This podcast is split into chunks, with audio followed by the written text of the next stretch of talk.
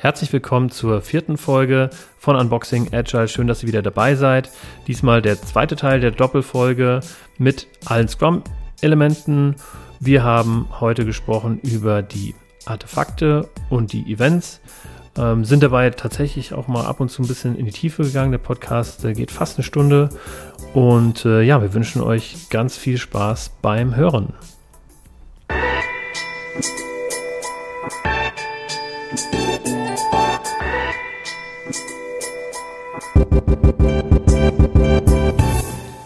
Herzlich willkommen bei einer neuen Folge Unboxing Agile.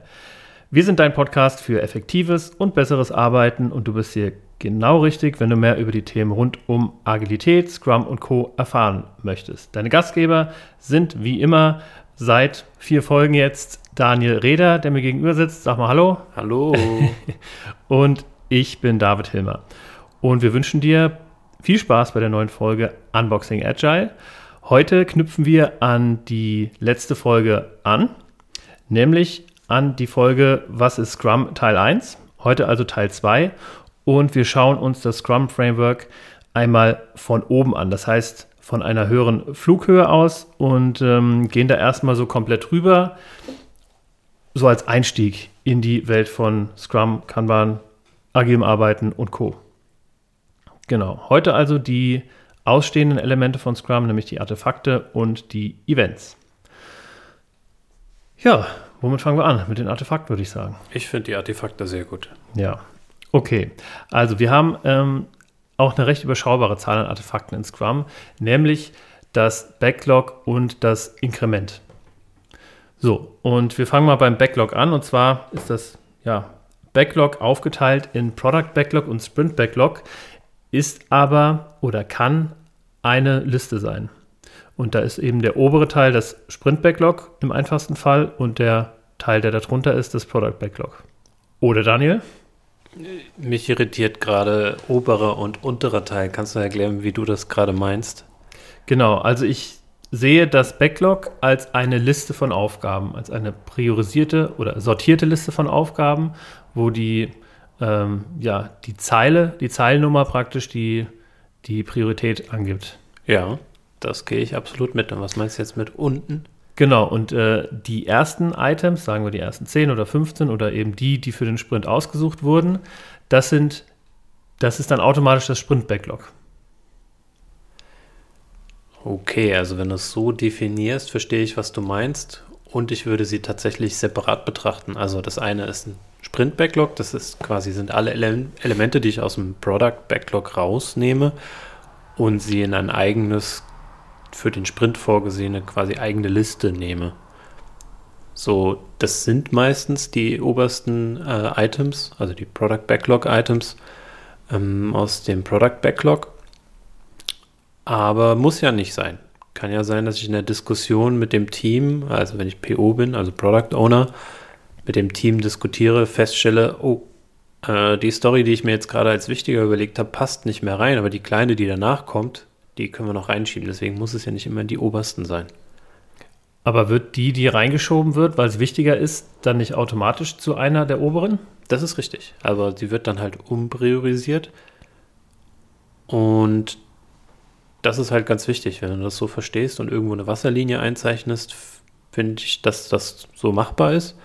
Ich finde es aber noch einfacher, wenn man das wirklich separat trennt, auch wenn ich arbeite am Backlog, dass ich dann immer sehe, also am Product Backlog, was sind eigentlich die nächsten Items und da immer wieder die Priorität nach oben rutscht. Das ist einfach übersichtlicher und verständlicher. Ja. Jetzt sind wir aber schon äh, fast einen Schritt zu weit gegangen. Was ist denn eigentlich das Backlog? Also ich ähm, hatte schon mit dem ersten Erklärungsversuch angefangen, nämlich eine priorisierte Liste von Aufgaben, so das ähm, Äquivalent zum Projektplan im klassischen Projektmanagement, ähm, wo eben alle Aufgaben oder alle Product Backlog Items oder Stories, wie man sie auch immer nennen will, aufgelistet sind, die innerhalb des Scrum-Projekts erforderlich sind. Und das Besondere ist, dass wir ein Product Backlog auch mit, keine Ahnung, fünf Aufgaben starten können, denn dieses ähm, Backlog ist dynamisch im Gegensatz zum klassischen Projektplan, wo ja alles äh, schon vorgeplant ist bis zum Projektende nächstes Jahr im Sommer oder sowas. Zumindest in der Theorie. In der Praxis habe ich noch keinen Plan gesehen, der wirklich so lange stabil Genau. ist. Ja, er behauptet es von sich, äh, dass er vollständig ist, aber natürlich ähm, kommen da Sachen hinzu oder fallen weg. Und ähm, das ist eben so das, das Schöne am Product Backlog, dass es eben ganz transparent sagt, nein, wir haben hier keinen Anspruch auf Vollständigkeit. Hauptsache, wir haben genug Product Backlog Items, um im nächsten Sprint nicht leer zu laufen. Und ähm, genau. Ja, und hinzu kommt, dass man ja meistens, wenn man mit einem Backlog arbeitet, also mit einem Product Backlog, so versucht, dass die Dinge, die nah sind, schon sehr detailliert sind und relativ genau beschrieben sind und die, die weiter in der Zukunft liegen, schon sehr grob sind. Also vielleicht auch manchmal mehrere Themen eigentlich äh, schon innehaben, die man dann aber nach und nach aufsplittet, je näher man dem Thema kommt und je näher, äh, wichtiger es wird. Genau, ich nehme da immer mein ähm, Lieblingsbeispiel, aber vielleicht hast du ein besseres Beispiel, um das Ganze anfassbar zu machen. Und zwar nehmen wir mal an, wir programmieren eine Streaming-App. So, wir wollen, keine Ahnung, Spotify Kon Konkurrenz machen und ähm, bauen eine Musikstreaming-App. Und dann ähm, haben wir im Backlog natürlich sowas stehen äh, wie äh, ja, Frontend, Backend, äh, Design, äh, Musikbibliothek und Zahlungsmittel oder, oder Zahlungsmethoden. Ähm, aber zum Beispiel in den ersten Sprints müssen wir ja erstmal schaffen, eine Oberfläche zu, zu, zu bauen, damit wir das mit den Usern vertesten können. Und wir wissen zwar, dass wir irgendwann die Zahlungsmöglichkeit PayPal einbinden müssen. Das haben wir auch irgendwo im Product Backlog stehen, aber es ist eben noch nicht so konkret, als dass wir es komplett ausformulieren müssten. Und deswegen nimmt eben die, oder das ist halt, ähm, das zeigt, dass, dass die Größe der Items, je weiter sie unten stehen, ja, desto größer sind sie letztlich. Oder potenziell ungenauer. Also sie müssen ja nicht unbedingt Stimmt. größer sein, ja, aber sie sind halt ungenau. Ja, Meistens sind sie dadurch größer, aber es muss nicht sein. Es Richtig. kann ja manchmal echt winzig klein sein. ja, ja, ha- hast du recht, ja, ja, ja. Genau, und je weiter oben sie stehen, desto genauer sind sie. Aber da würde ich tatsächlich sagen, auch desto kleiner sind sie. Jedenfalls so klein, dass man eine Aufgabe innerhalb eines Sprints locker lösen kann, also inklusive Puffer. Genau, also wenn sie ins Sprint-Backlog sein soll, reinkommen müssen äh, oder sollen, dann sollten sie klein genug sein, damit sie da reinpassen. Alles andere macht ja sonst von der Mechanik her auch schon keinen Sinn. Ja. Aber jetzt frage ich mich, wenn mir jetzt Sachen gleich wichtig sind, wie mache ich das denn im Backlog? Ja, das geht nicht. Wie, das geht nicht, aber das muss doch alles in einem Sprint jetzt gemacht werden. Ja, das ist ja das Gute, dass du dann vielleicht sagst, okay, äh, die Aufgaben sind ja so klein, dass wir, sagen wir mal, zehn Aufgaben mit in den Sprint nehmen können. So, und als Product Owner, das ist ja derjenige, der verantwortlich ist für das Produkt, der sagt, ich will aber die elf Aufgaben und dann sagen die Entwickler, nee, vielleicht nimmst du die achte raus, dann haben wir wieder Platz für die elfte, wenn dir die so wichtig ist. Und das ähm, ja, ist dann auch so eine, könnte man eigentlich als, als Verhandlung bezeichnen, die dann öfter mal ausbricht im, im Planungsmeeting, im Planning. Ja, definitiv. Habe ich schon öfters erlebt, aber Ja. immer sehr konstruktiv. Also nicht so von Ja, ja, wegen, äh, ja, hier, das muss unbedingt rein und egal, ob ihr wollt oder nicht. Das habe ich eher selten. Ja, ich glaube, vielleicht sogar nur einmal wirklich erlebt, aber danach war es dann auch gut. Das ist dann nicht nochmal passiert. Ähm, ja, ich finde gerade das Sprint-Backlog, was ja so ein äh, Ergebnis aus dem Planning ist, auf das kommen wir ja dann später nochmal äh, im Detail. Da geht es ja darum, dass das Team und dass der Product Owner zusammen überlegen, was ist denn jetzt gerade das Wichtigste aus dem Backlog. Ja, idealerweise das, was ganz oben steht, kommt dann in das Sprint Backlog. Aber was ist denn jetzt da großartig der Unterschied zwischen dem Product Backlog und Sprint Backlog? Also erstmal die Verantwortlichkeiten. Denn Product Backlog liegt 100% von der Verantwortlichkeit her beim Product Owner und das Development Team, also das, die Ausführenden, äh, die verantworten das Sprint Backlog. So, und die können da nämlich auch machen, was sie wollen letztlich. Also sie ähm, nehmen diese Aufgaben und ähm, fügen da vielleicht Unteraufgaben hinzu oder sortieren die so, dass es entwicklerisch Sinn macht. Sie können sogar innerhalb des Sprintes sagen, wenn eben mehr, mehr Wissen angehäuft wurde über eine bestimmte äh, Aufgabe, können sie sogar sagen, so, da machen wir jetzt einfach, erstellen wir eine neue Aufgabe, die einfach notwendig ist, damit wir die andere Aufgabe lösen können. Jetzt hast du, glaube ich, gesagt, dass sie auch die Reihenfolge ändern dürfen. Ja, habe ich. Ich äh, ja, bin mir dessen bewusst. Tatsächlich dürften sie das, glaube ich, laut Scrum Guide. oder es spricht nichts dagegen im äh, Scrum Guide, aber ähm, die Reihenfolge sollte im Sprint Planning festgelegt sein, damit der Product Owner eben innerhalb des Sprints die Aufgaben, die am wichtigsten sind, zuerst gelöst bekommt. Also ich gehe auf jeden Fall mit, dass das äh, Team, also das Dev-Team, sich überlegen kann, hey, die Prioritäten passen aus Gründen gerade nicht für uns und sich mit dem Product Owner abstimmen können, ob das okay ist, wenn sie an einer anderen Geschichte gerade arbeiten, beziehungsweise welche Implikationen es hat, wenn sie halt sich fest an diese Regel halten, von quasi wichtigsten bis nach unwichtigsten zu arbeiten. Weil der wichtige Vorteil davon ist ja, dass egal wann der Sprint jetzt fertig ist, ist immer das Wichtigste ist erledigt worden. Ne? Wenn mhm. die Entwickler einfach die Reihenfolge, sage ich jetzt mal, umdrehen, dann ist das ja nicht so. Und das wäre ohne Kommunikation, glaube ich, sehr schlecht. Und würde auch ein bisschen dem Grundgedanken widersprechen, dass wir das Wichtigste erstmal liefern. Ja, tatsächlich ist ja, Scrum geht ja davon aus, dass wir innerhalb eines Sprintes das Sprintziel erfüllen. Und die Items sind ja praktisch Indikator oder der Weg hin zur Sprintzielerfüllung. Und deswegen ist, meine ich, aber ich kann mich da auch irren, ähm, nicht die Reihenfolge nicht zwingend vorgegeben, sondern wird eigenverantwortlich durch das Development-Team bestimmt. Aber ich würde es auch als Scrum Master in jedem Team, äh, das ich als Scrum Master betreue, tatsächlich ähm, empfehlen, wärmstens empfehlen, dass im Planning 1 die Reihenfolge festgelegt wird. Das auf jeden Fall. Und äh, was ich jetzt in der Rolle eines Scrum Masters auch empfehlen würde, wenn das, wie gesagt, keinen Sinn macht, dann redet miteinander. Also ich glaube, das ist wieder das Wichtigste. Ne? Das ist ja, ja. Ähm, ich meine, im Scrum Guide steht äh, mittlerweile, das ist kein Commitment mehr, sondern ein Forecast, also eine Vorhersage, was das Team meint, schaffen zu können. Ne? Also und dementsprechend äh, ist halt auch klar, wenn das irgendwie nicht klappt, dann muss ich ja irgendwie kommunizieren und äh, das kann halt auch sein, dass ich dann dadurch die Reihenfolge ändere, vielleicht weil ein Teammitglied krank geworden ist, das gerade irgendwie was ganz Wichtiges weiß oder ist es eine Abhängigkeit aufgetaucht, die vorher nicht so bewusst war und das spielt ja alles damit rein. Ja. Hast du denn noch Unterschiede zwischen dem oder was, ähm, ja, Unterscheidungsmerkmale zwischen Product Backlog und Sprint Backlog? Ich überlege gerade kurz. Hm, ich glaube, wir haben die wichtigsten Punkte genannt. Ähm, klar, dadurch, dass Sprint Backlog so überschaubare Menge an Items hat, ähm, fallen halt ein paar Dinge weg, wie die Dinge, die weit weg sind, müssen, sind ungenau oder so. Mhm. Aber ansonsten hast du das Wichtigste gesagt. Ne? Also Sprint Backlog gehört dem Team, das ist ganz wichtig.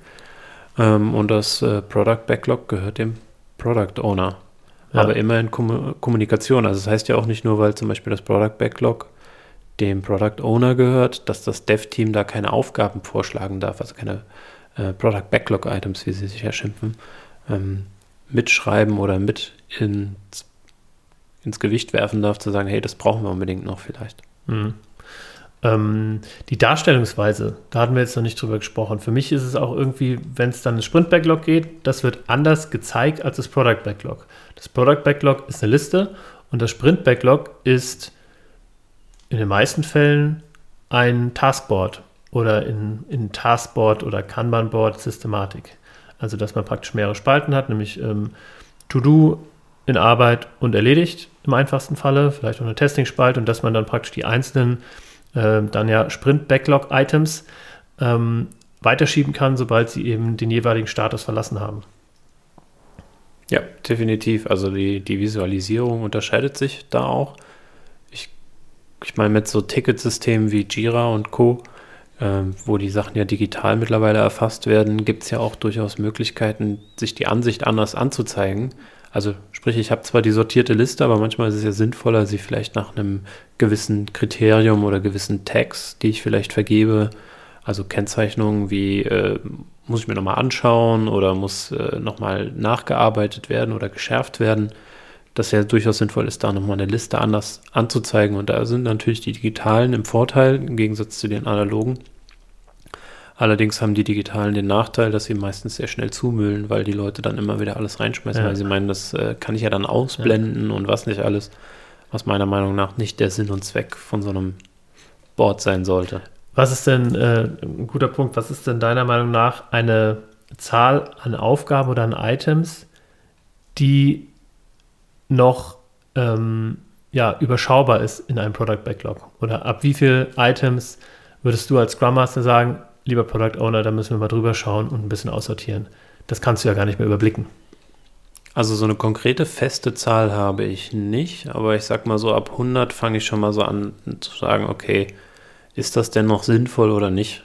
Ja. Also wenn es dreistellig wird, sage ich mal, kann ich durchaus drüber nachdenken, zu sagen, äh, können wir denn was wegschmeißen? Also definitiv kann ich sagen, ein Backlog mit 250 Items, die kennt keiner alle. Ja, ja und da kann ich auch welche wegschmeißen. Dann heißt es immer so, ja, was heißt denn hier wegschmeißen? Die brauche ich doch, aber dann sage ich, was wichtig ist, kommt wieder. Also nur weil wir es jetzt nicht brauchen, können wir ja nicht irgendwann eine neue Story schreiben. Ja, aber dann muss ich die ja nochmal schreiben. Dann sage ich, ja, ist okay.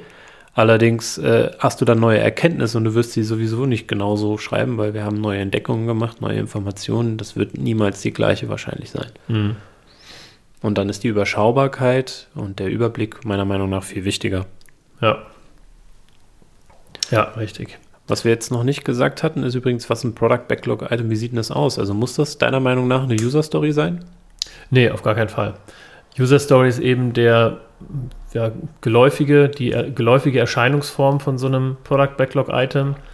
Was eine User Story ist, da werden wir sicher noch drauf kommen, aber letztlich ist es ja eine Anforderung und Anforderung hat erstmal keine Form. Wenn die Anforderung ist, ähm, ich will da einen roten Knopf haben, also eine ganz einfache Anforderung, dann kann es auch einfach ein Satz sein, ich möchte da einen roten Knopf haben. Wenn da allerdings noch ein, also wenn das Warum wichtig ist oder, oder ausschlaggebend ist, dann sollte man das auf jeden Fall in der User Story Form schreiben, damit der Entwickler eben nicht nur das, was soll ich denn überhaupt machen, gesagt bekommt, sondern auch, warum soll ich das machen und hat dann eben einen viel höheren kreativen Spielraum ähm, oder Spielraum eben selber zu entscheiden, wie er das umsetzt. Ja, der Spielraum ist, also es geht ja nicht nur um Kreativität, sondern manchmal sogar um Effizienz an der Stelle. Also auch wenn wir natürlich sehr effektiv arbeiten wollen, ist das einer der Möglichkeiten, wenn ich die Fragestellung tatsächlich in den Vordergrund äh, bringe, was, welches Problem soll eigentlich gelöst werden, welches Bedürfnis hat jemand, dann habe ich schon selber erlebt, dass wir dann äh, auf so ein Backlog-Item geguckt haben und als das dann nochmal klargestellt wurde, worum es eigentlich geht, die Entwickler gesagt haben, ja Moment, also wenn es euch darum geht, dann können wir das ganz anders lösen, dann ist das fünf Minuten Arbeit. Das andere wären äh, zwei Wochen gewesen. Anders können wir das in mhm. fünf Minuten lösen. Dann haben wir das gleiche Ergebnis. Ja. Also ich merke schon, Backlog ist auf jeden Fall was oder beziehungsweise wir hatten ja, haben ja auch vor, dann in den späteren Folgen dann nochmal genauer auf die einzelnen Elemente einzugehen. Äh, jetzt sind wir schon viel zu tief geflogen äh, eigentlich, aber ähm, tatsächlich finde ich, Backlog ist auch mal ähm, es wert, mal äh, da näher drüber zu sprechen, weil das ist ein zentrales Element in Scrum. Ja, auf jeden Fall. So, lieber Daniel, lass uns weitermachen mit dem nächsten Artefakt, dem Inkrement. Das Inkrement ist, ähm, wenn ich mich recht erinnere, ein Potential Shippable Product Functionality. Genau, ein funktionierendes, potenziell auslieferbares Produktinkrement. Genau.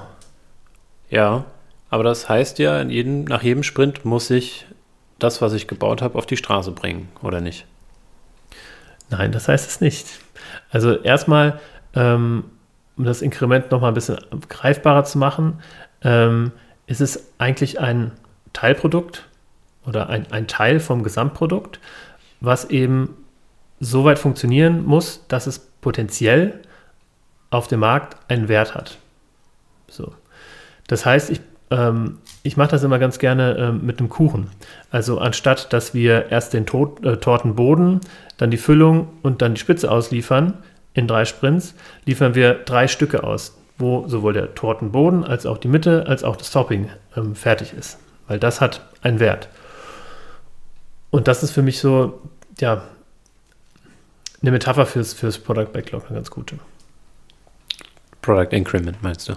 Product Product Increment meine ich, ja. ja. Genau, also ich finde die Metapher auch sehr schön, äh, so den Kuchen, den man einfach in drei kleine Muffins oder sowas umwandelt und sagt, okay, und jedes Mal äh, habe ich quasi was geliefert. Vielleicht nicht am Ende unbedingt den Kuchen, so wie er sich vorgestellt wurde, Aber dafür habe ich tatsächlich jedes Mal etwas, was äh, ich ausliefern kann. Beim Kuchen ist natürlich ganz speziell, den sollte ich dann wahrscheinlich auch direkt ausliefern, Ja, weil äh, wird es wird ja irgendwann schlecht, außer ich kann ihn vielleicht einfrieren, aber Ja. prinzipiell, äh, ich glaube, das ist auch eins dieser Missverständnisse, dass man, äh, dass viele denken, dass sie, wenn sie etwas gebaut haben, dass das dann halt auch direkt an den Kunden geliefert werden muss. Ähm, aber das potenziell auslieferbar heißt ja nur, es sollte funktionieren. Das hat nochmal eine Implikation auf die ähm, Definition of Done, ähm, wo es ja auch darum geht zu sagen, wann ist eigentlich ein Produktteil fertig, also ein Product Backlog Item, wann ist das abgeschlossen.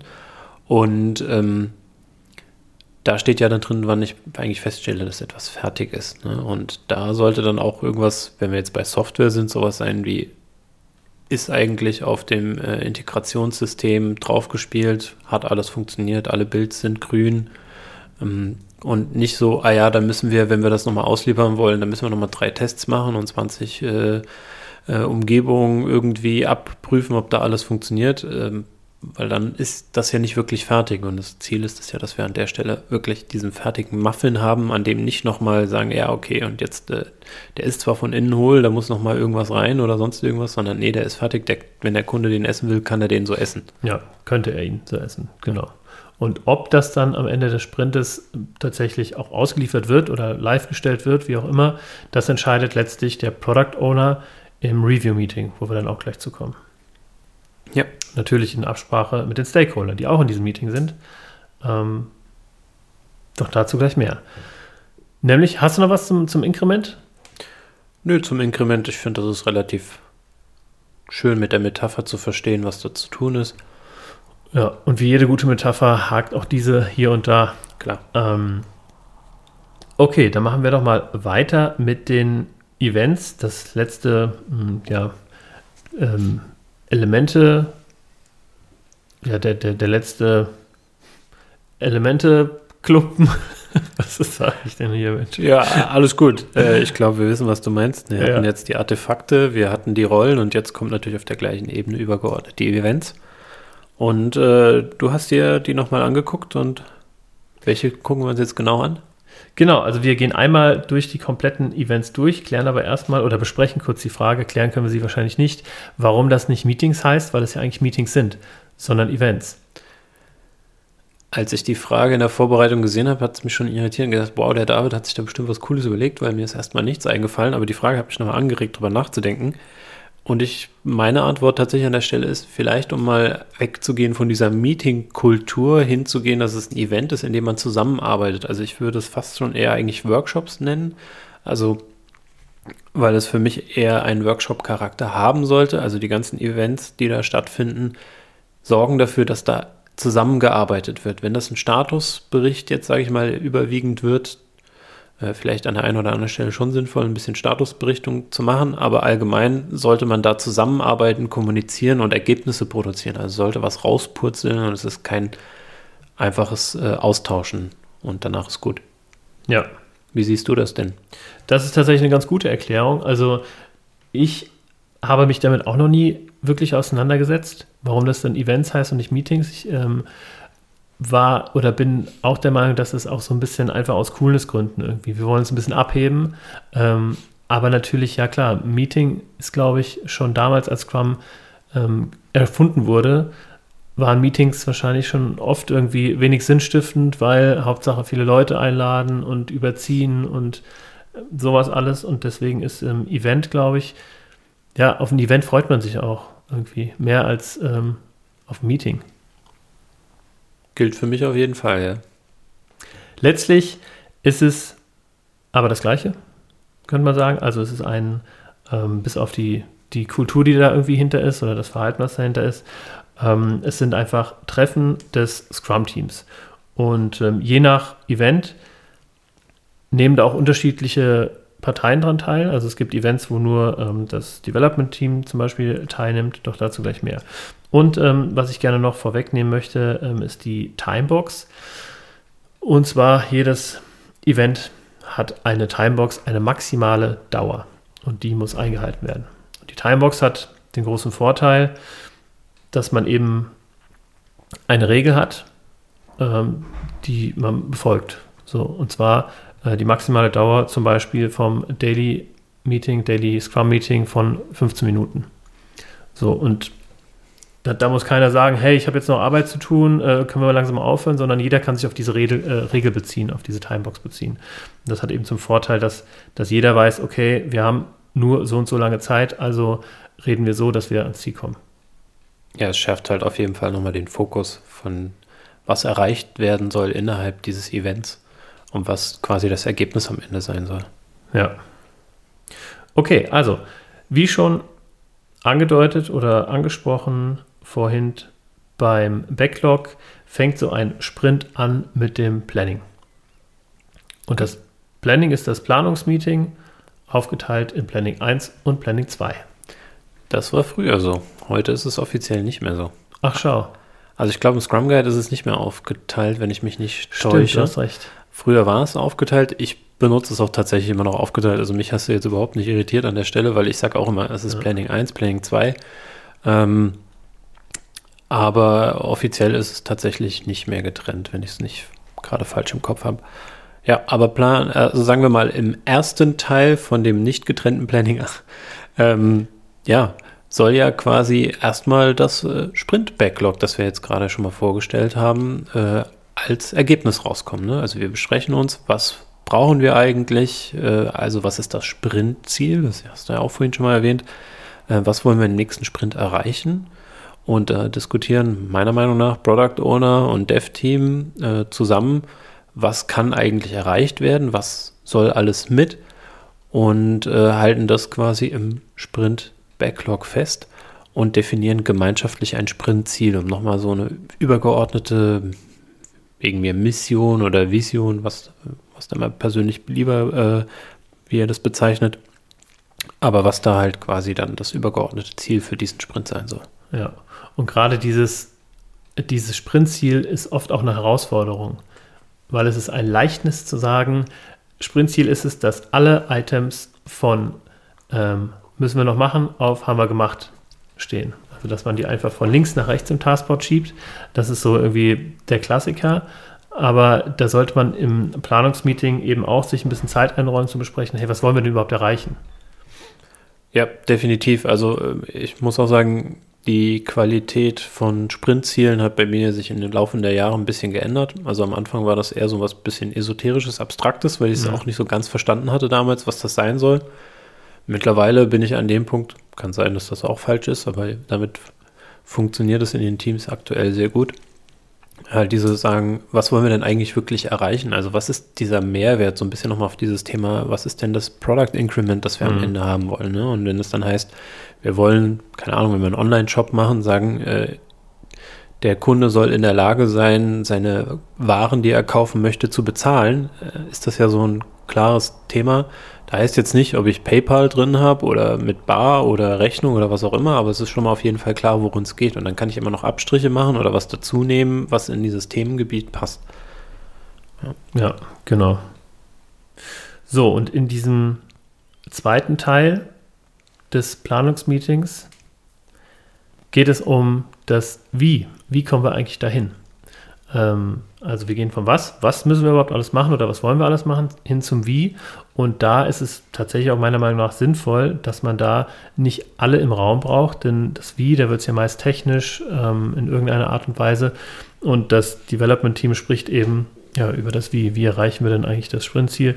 Ähm, ja, klamüsert Aufgaben auseinander, ähm, erstellt Unteraufgaben, ähm, ja, teilt sich vielleicht auf, wer was macht. Machen wir was im Pair-Programming ähm, oder, oder ja, wer hat was schon mal gemacht? So, also da geht es dann wirklich ein bisschen mehr ins Detail.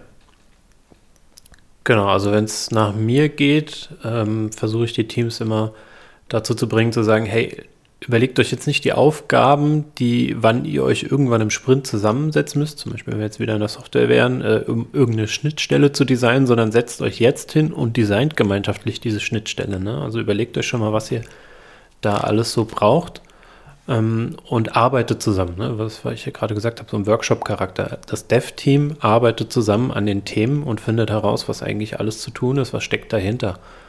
Und äh, das ist ja so angedeutet, der Product Owner muss nicht dabei sein, der kann, Vielleicht hat er manchmal auch einen technischen Hintergrund und kann da auch tatsächlich bei unterstützen, aber er sollte auf jeden Fall für Rückfragen zur Verfügung stehen. Mhm.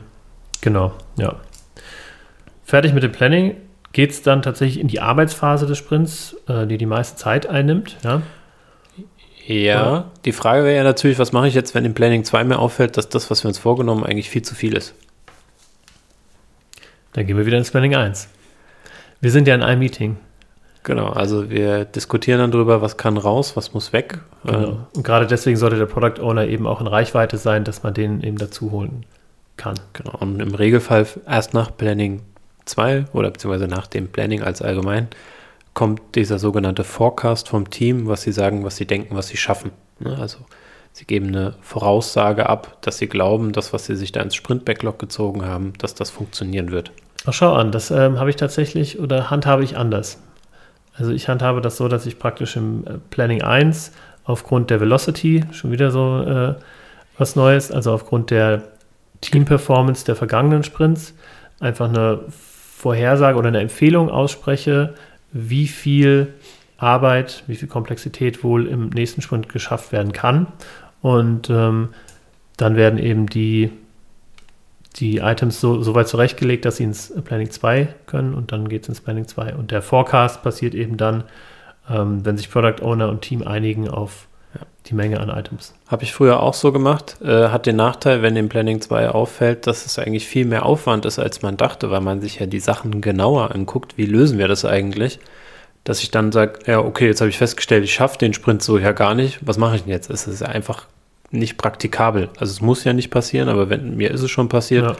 Und dann macht das einfach nur Sinn zu sagen, okay, dann müssen wir halt nochmal mit dem Product Owner sprechen und sagen, was muss, was kann raus? Genau, ja. Oder wie können wir den Aufwand reduzieren? Ja. Also genau, also in dem Sinne würde dann ein Forecast im Planning 1 stattfinden können, aber unter der Voraussetzung, dass der nochmal geändert werden kann im Planning 2, wenn auffällt, dass wesentlich mehr Arbeit da drin steckt. Gut. Die Timebox fürs Planning ist laut Scrum Guide maximal acht Stunden. Acht Stunden bei einem Monat, genau. genau. Also in der Sprintlänge von einem Monat. Anteilmäßig natürlich weniger. Also zwei Stunden pro Sprintwoche, könnte man sagen. So Pi mal Daumen auf jeden Fall, ja. Genau, also doch äh, gar nicht so kurz. Ne? Also man ähm, hat da schon genügend Zeit, da äh, intensiv in die Planung zu gehen. Dann startet, wie gesagt, die Arbeitsphase im Sprint und in dieser Arbeitsphase gibt es an jedem Arbeitstag ein Daily Scrum Meeting.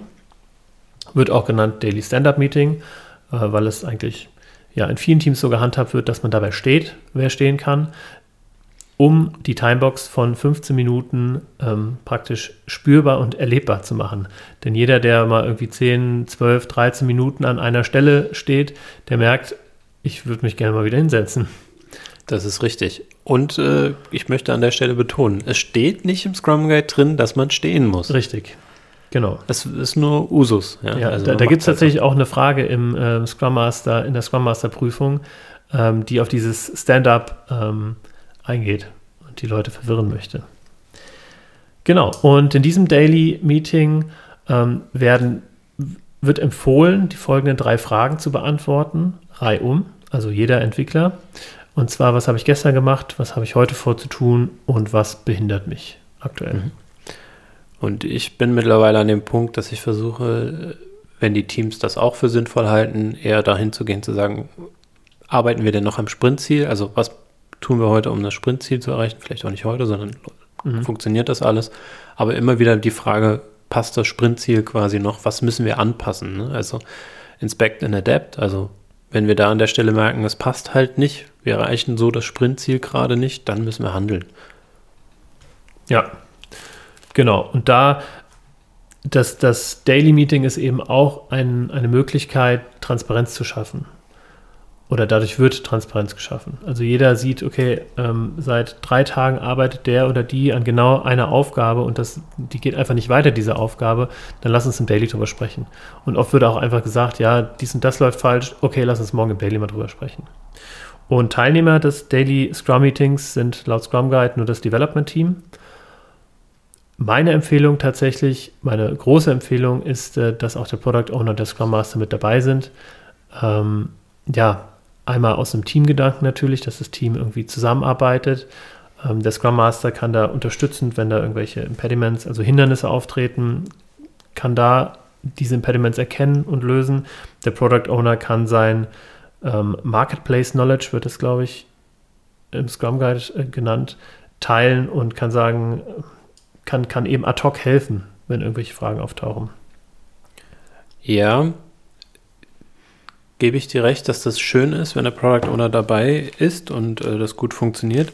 Meiner Erfahrung nach ist es tatsächlich häufig ein Problem, weil es dann eher in Richtung Status abliefert, also abdriftet, ne? Weil der Product Owner sieht ja aus seiner Sicht, okay, ich will ja wissen, wo steht mhm. das Ganze, obwohl er das natürlich eigentlich im Taskboard nachsehen kann, aktuell transparent. Ähm, und wenn er dann eine Rückfrage stellt, die in Richtung Sprintziel abdriftet oder gerichtet ist, dann fühlen sich Teammitglieder gerne kontrolliert. So meine Erfahrung, auch wenn der das mhm. gar nicht böse meint, aber das ist dann schnell das, was äh, so, ein, so ein Muster sich dann ergibt, wo die Leute dann sagen, ey, Moment, der kontrolliert uns und ich habe das schon oft erlebt, wenn er da eine Frage stellt, drehen sich die anderen Teammitglieder automatisch nur noch zu dem und reden nur noch in seine Richtung. Und dann sage ich, das ist ja nicht das Ziel. Also das ist ja fürs Dev-Team das Daily. Und mit dem Scrum Master sehe ich das so, dass der halt nur anwesend sein muss, ähm, wenn er merkt, das Team schafft das nicht, sich selber da alleine innerhalb dieser 15 Minuten zu koordinieren und da zu überprüfen. Aber prinzipiell muss er nicht dabei sein, weil meistens trägt er ja keinen fachlichen Input bei, sondern eher organisatorisch. Und wenn das Team das alleine hinkriegt, passt das ja. Aber es würde natürlich auch Sinn machen, ich meine, gerade um das zu verhindern, was du angesprochen hast mit dem Product Owner, dass es ein Kontrollmeeting wird, dass der Scrum Master eben dabei ist, um dann auch zu sagen, hey, warum guckst du gerade den Product Owner an? Das ist ein Meeting für uns alle, um Transparenz zu schaffen, um eben das Team zu ermöglichen, wegzugehen von dem Gedanken, ich muss hier rechtfertigen, was ich gestern gemacht habe.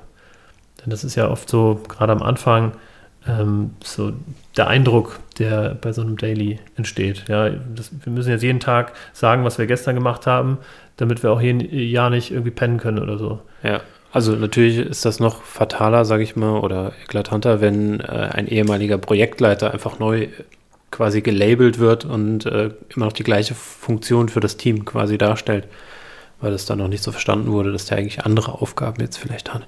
Ja. Okay. Aber ich glaube. Das Daily ist sicherlich nur eine eigene Folge wert. Also da gibt es. Äh, kann man nochmal ein paar Muster und so sprechen, die sich da häufig abbilden. Ja.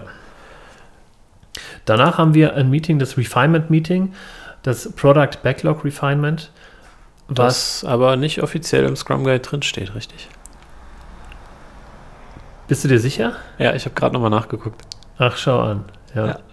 Aber du, lass es uns besprechen, weil es ist einfach äh, gang und gäbe, es zu nutzen. Und irgendwann äh, musst du im Sprint ja auch mal am Backlog arbeiten. Also deswegen. Ja, ja, Finde ich, ist es ein wichtiges Event, auch wenn es halt nicht offiziell im Scrum Guide drin sind. Ist es halt eine. Es ist aber auf jeden Fall prüfungsrelevant. Also es gibt da auf jeden Fall äh, Prüfungsfragen zu. Naja, also sei mal dahingestellt, das äh, besprechen wir nochmal an anderer Stelle. Also im Scrum Guide drin, steht definitiv drin, wenn ich mich nicht täusche, ähm, man soll sich Zeit nehmen, um das Backlog zu überarbeiten, aber es wird, glaube ich, nicht von einem Event explizit gesprochen. Das ist quasi ein ongoing Task für den Product Owner. Ah, okay, also praktisch, aber steht da auch, da steht da irgendwas mit 10% drin. Genau, du sollst dir 10% der Zeit dafür nehmen, ähm, also maximal 10% der Zeit dafür nehmen, ja. dein Backlog zu überarbeiten ähm, und dazu machen, aber äh, steht nicht, machen Refinement. Okay. Aber ich kann mich auch täuschen. Also ja, also ich weiß es jetzt auch nicht tatsächlich, aber ähm, das kann gut sein, dass es so nicht im Scrum Guide drin steht. Es ist auf jeden Fall ein Event in Scrum, auch wenn es im Scrum Guide nicht drin steht. Aber man sollte eben während des Sprints sich ausreichend Zeit dafür nehmen, die Product Backlog Items darauf vorzubereiten, im Planning bereitzustehen, sage ich mal. Also mhm. äh, wir hatten ja gesagt, dass, dass gerade die unteren Product Backlog Items wenig Detail haben oder nicht so sehr in die Tiefe gehen. Und wenn diese Items dann wichtiger werden und praktisch nach oben rutschen, ähm, dann werden sie eben refined in diesem Meeting, was irgendwann während des Sprints stattfindet, um bereit gemacht zu werden, in den einen der nächsten zwei bis drei Sprints zu kommen. Ja. Ja, ist dem noch was hinzuzufügen? Ja, in einer eigenen Folge würde ich sagen, weil sonst schaffen wir dann Ja. den Inhalt von heute schon wieder ja, nicht. stimmt. Du hast heute einen Time-Timer mit, mitgebracht und der steht auf ja, zweieinhalb Minuten, würde ich sagen. Genau, so ein Timetimer ist quasi eine Eieruhr und der sagt, so, Genau. die Dreiviertelstunde haben wir gleich voll. Ja, Ähm, deswegen lass uns da mal auf die letzten zwei Events noch kommen. genau. Du hast jetzt noch das Review. Genau, das Review-Meeting hatten wir auch schon mal angesprochen. Das ist praktisch der erste Teil vom Sprintende, ähm, in dem sowohl Stakeholder als auch das Scrum-Team sind. Das ist das einzige Meeting, in dem Stakeholder ähm, eingeladen werden, und zwar ja alle, die in irgendeiner Art und Weise mit dem Produkt in Verbindung stehen. Ich hoffe, ich habe das jetzt nicht so allgemein ausgedrückt. Es gibt natürlich Stakeholder in jede Richtung. Aber klassischerweise ähm, nimmt das Management dran teil, um zu schauen, was hat denn das Entwicklungsteam so geschafft. Nimmt auch mal der Kunde dran teil ähm, oder vielleicht sogar der User.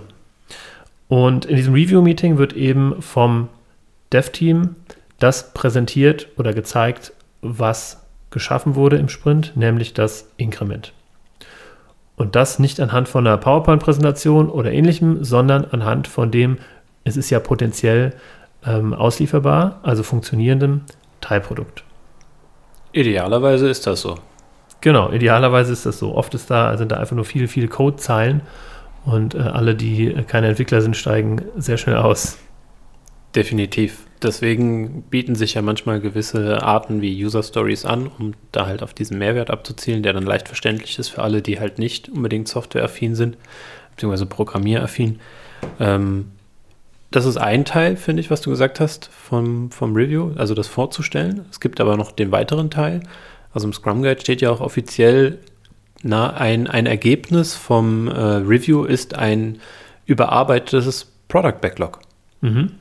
Das heißt, äh, ich handhabe das immer so, ich weiß ja nicht, wie deine Erfahrungen dazu sind. ähm, Wir reden halt mit den Stakeholdern darüber, ne? Marktsituation, wie sieht denn unser Produkt gerade aus, was haben wir vielleicht bei Nutzerinterviews rausgekriegt, also welche Themen sind gerade für die Stakeholder am wichtigsten? Vielleicht ändert sich da auch nochmal eine Priorität, vielleicht weiß jemand irgendwas, dass wir auch zeitkritisch irgendwo was noch betrachten müssen und es deswegen wichtiger ist. Und ähm, im Regelfall habe ich tatsächlich danach ein neues äh, oder ein, ein angepasstes Product Backlog. Ah, okay. Also ich ähm, handhab das so in der Rolle als Scrum Master, dass praktisch der das Dev-Team, nee, der, der Product Owner stellt die Items vor, die er gerne im nächsten Sprint haben möchte, die er da drin sieht. Und das wird praktisch als ja, ähm, kommunikativen Aufhänger äh, genutzt, um äh, von den Stakeholdern Feedback einzuholen. Passt das so oder was ist mit ähm, dem und dem äh, Feature, wann kommt das?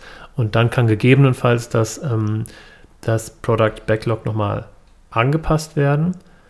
Aber es ist ja auch praktisch keine Zeit mehr da zwischen Review und Planning. Ja.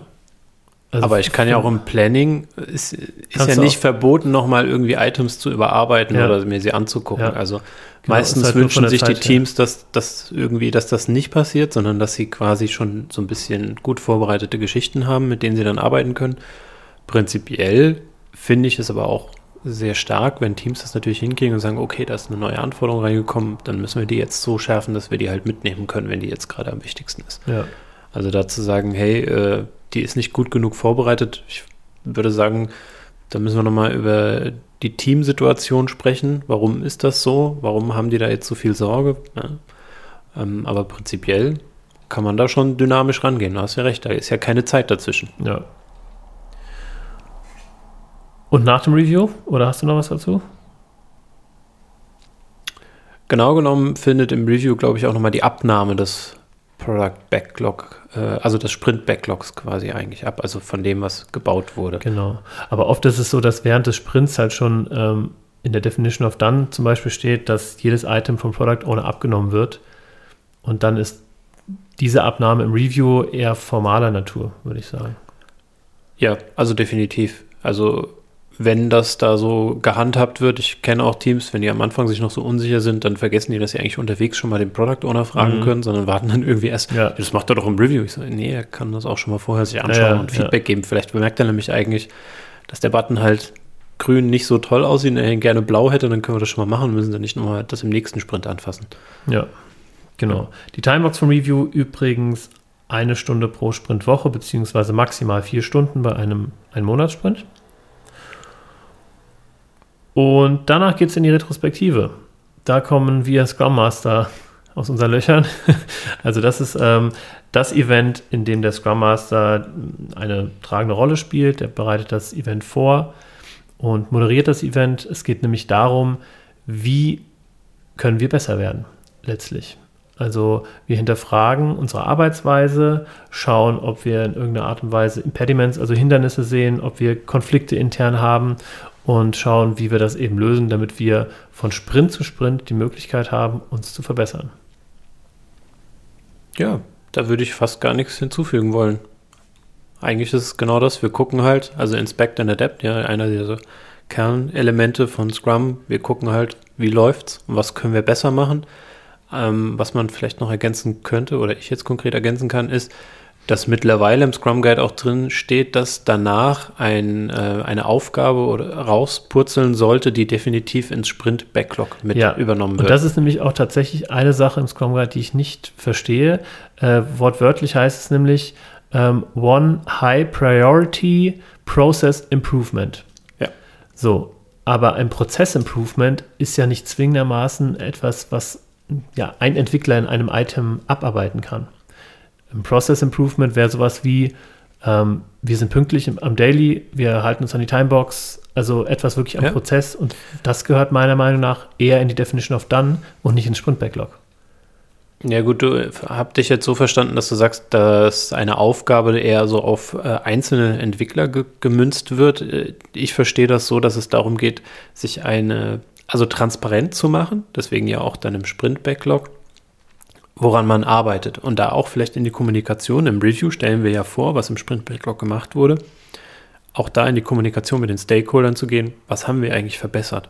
Also in unserer Zusammenarbeit mhm. oder was haben wir geändert oder vielleicht mal ausprobiert. Vielleicht haben wir ja gesagt, das funktioniert für uns nicht und haben was ausprobiert, keine Ahnung, per Programming und haben danach fest, aber festgestellt, es funktioniert für uns einfach nicht gut. Ne? Dann habe ich aber auch die Transparenz, warum vielleicht im Sprint etwas nicht so gelaufen ist, wie es vorher mal vielleicht gut gelaufen ist oder umgekehrt. Ne? Also woran kann ich das festmachen? Da kann ich auch sagen, hey, wir haben jetzt Pair Programming gemacht, für uns hat das gut funktioniert, wir sind zwar erst gefühlt langsamer gewesen, aber dann dadurch, dass wir die ähm, Redundanz von Wissen haben, äh, als der eine ausgefallen ist, konnte ein anderer weitermachen und deswegen waren wir dann äh, sicher im Fortschritt. Und deswegen halte ich das schon für wichtig, das auch transparent zu machen und mitzunehmen. Aber da können wir gerne nochmal, also die Retrospektive ist ein ganz spannender Punkt. Ja, ja. Da kann man locker eine Folge mitfüllen. Ja. Auf jeden Fall. Ich habe da auch ähm, ganz viele Ideen, wie wir da ähm, irgendwie was Cooles äh, machen, wenn wir über die Retrospektive nochmal im Detail sprechen. Und damit ist der Scrum Guide oder sind die Elemente des Scrum Guides alle durchgesprochen? Die Definition of Done haben wir noch nicht. Ja, wir die, haben sie angerissen, aber. Ja, öfter mal angerissen. Ein gemeinsames Verständnis davon, wann Arbeit erledigt ist. Genau, vom, fürs Development-Team. Genau, ja, richtig. Aber das, da können wir auch eine gemeinsame Folge noch ja, machen. Auf jeden Fall. Lasst uns über zwei Kategorien sprechen, nämlich einmal Meet Us und einmal Tweet der Woche. Genau. Ich habe mich vorbereitet. Ah. Ja. Sehr schön. Mir fällt es immer schwer, äh, ein Tweet rauszu, rauszusuchen, weil ich ja tatsächlich nicht so aktiv bin auf Twitter. Und ähm, aber ich habe tatsächlich auch wieder einen. Gut, wenn wir merken, dass die Rubrik für uns nicht gut funktioniert, finden wir eine neue, die äh, hoffentlich unterhaltsam ist, aber noch gebe ich nicht auf. Ja, auf jeden Fall. Ich finde das auch eine super ähm, Rubrik und zwingt mich auch so ein bisschen ähm, da aktiv zu sein auf Twitter. Dann hau mal raus, dein Tweet der Woche, Daniel. Fangen wir mit den Tweets an. Okay. Ähm, ich habe einen Tweet rausgesucht von dem Udo Wiegärtner, den ich persönlich äh, kenne und sehr schätze. Also hier Grüße von mir. Also sein Twitter-Handle ist auch äh, Udo Wiegärtner. Ähm, und er hat, äh, der ist glaube ich schon ein bisschen älter, der Tweet, ich finde ihn trotzdem gut, ähm, einen Satz getwittert, der lautet: Every time you hold a meeting without a facilitator, God kills a kitten. ähm, ich finde das ganz nett. Also nochmal auf Deutsch quasi jedes Mal, wenn ein Meeting gehalten wird, ohne dass das jemand, äh, sage ich mal auf Deutsch, moderiert, äh, tötet Gott ein kleines Kätzchen. Und äh, sehr gut. Ich finde den Spruch sehr, sehr schön, weil ähm, auch meine Erfahrung tatsächlich ist, wenn ähm, in Teams kein Moderator irgendwie die, sich verantwortlich fühlt. Das kann ja auch jemand aus dem Team sein. Das muss jetzt nicht immer der Scrum Master sein, wenn wir bei Scrum sind oder so. Aber Meetings, die unmoderiert stattfinden, sind echt schrecklich ja. zeitraubend und anstrengend. Ich habe das schon mal versucht, äh, bei einem Kunden zu mir, äh, von mir zu platzieren, äh, dass wir einfach mal sagen, hey, lass uns doch mal anbieten, dass wir aus unserer Community immer einen Moderator stellen für jedes äh, Meeting und ihr werdet sehen, was das bringt. Aber leider ähm, hat es das ähm, nicht geschafft äh, bis in die Meetings dann. Finde ich einen sehr guten Tweet. Mein Tweet ist von Christian Lemke mit dem Twitter-Handle das Lemmy mit Doppel-M und Doppel-I. Und zwar, der ist ja noch gar nicht so alt, ein Tag. Ähm, ein kurzer Satz. Wir haben jetzt auch alle zwei Wochen ein Daily unter ähm, ja, dem Hashtag Scrum und dem Hashtag Agile.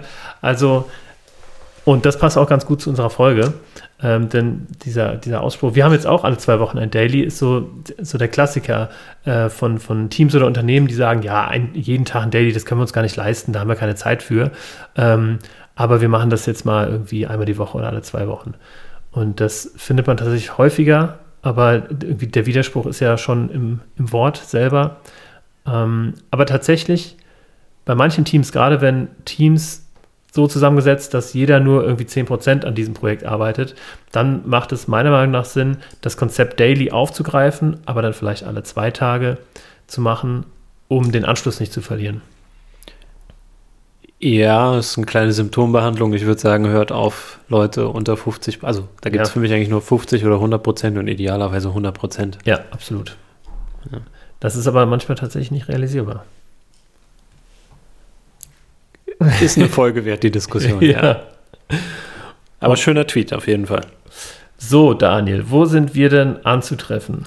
Äh, da würde ich dir den Vortritt lassen, weil ich äh, hänge mich quasi an äh, eine Meldung genau. von dir dran. Ja, also, wir haben es äh, in der letzten Folge schon angesprochen. Am 21.09. findet das Manege 4 Festival statt. Manege 4 ist die Bürogemeinschaft, in der unter anderem ich mein Büro habe mit Hello Agile und wir ähm, möchten ein Festival machen, wo es nicht unbedingt um Musik geht, auch, also es schließt ab mit einer wilden Party, der sogenannten Netzwerkparty, aber es ist tatsächlich eher ein Netzwerk- und ähm, Inspirationsevent. Also wir haben einige Communities ähm, da, die alle äh, kommen ähm, mit einem Speaker und ähm, dann haben wir noch andere spannende Tagespunkte, wie zum Beispiel ein Bier-Tasting, ein Beyond Meat Burger-Tasting. Beyond Meat ist ja gerade so irgendwie äh, schon, der Trend ist schon ein bisschen abgeklungen, aber jeder, der das noch nicht probiert hat, ähm, kann sehr gerne kommen. Das Event ist auch, ähm, ja, es gibt eine Facebook-Veranstaltung dazu, es gibt einen ähm, Link auf, oder es gibt eine Eventbrite-Veranstaltung dazu, wo man sich dann auch die Karten kaufen kann.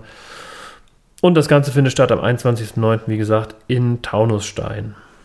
Genau, und da werde ich auch da sein, nachdem ich jetzt mit meiner Frau das abgestimmt habe, ob wir da äh, zusammen dann hingehen.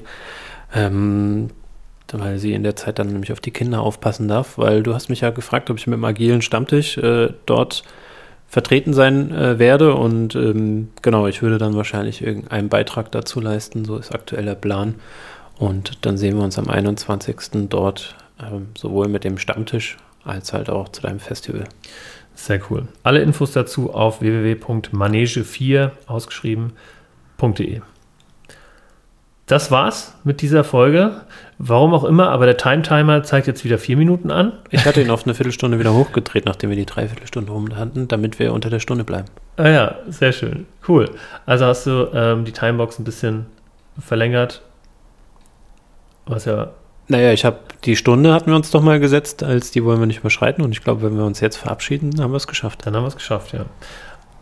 Also, wie am Ende jeder Folge der Aufruf, falls euch Unboxing Agile gefällt, dann könnt ihr uns sehr gerne auf Twitter folgen unter dem Handle Unboxing Agile. Uns auf allen verfügbaren Kanälen abonnieren und liken, wo man so Podcasts hören kann, Spotify, iTunes, Deezer und auch auf Podigy. Und wir bedanken uns sehr, dass ihr wieder dabei wart. Und dann hören wir uns in zwei Wochen wieder. Bis dann. Ciao, ciao.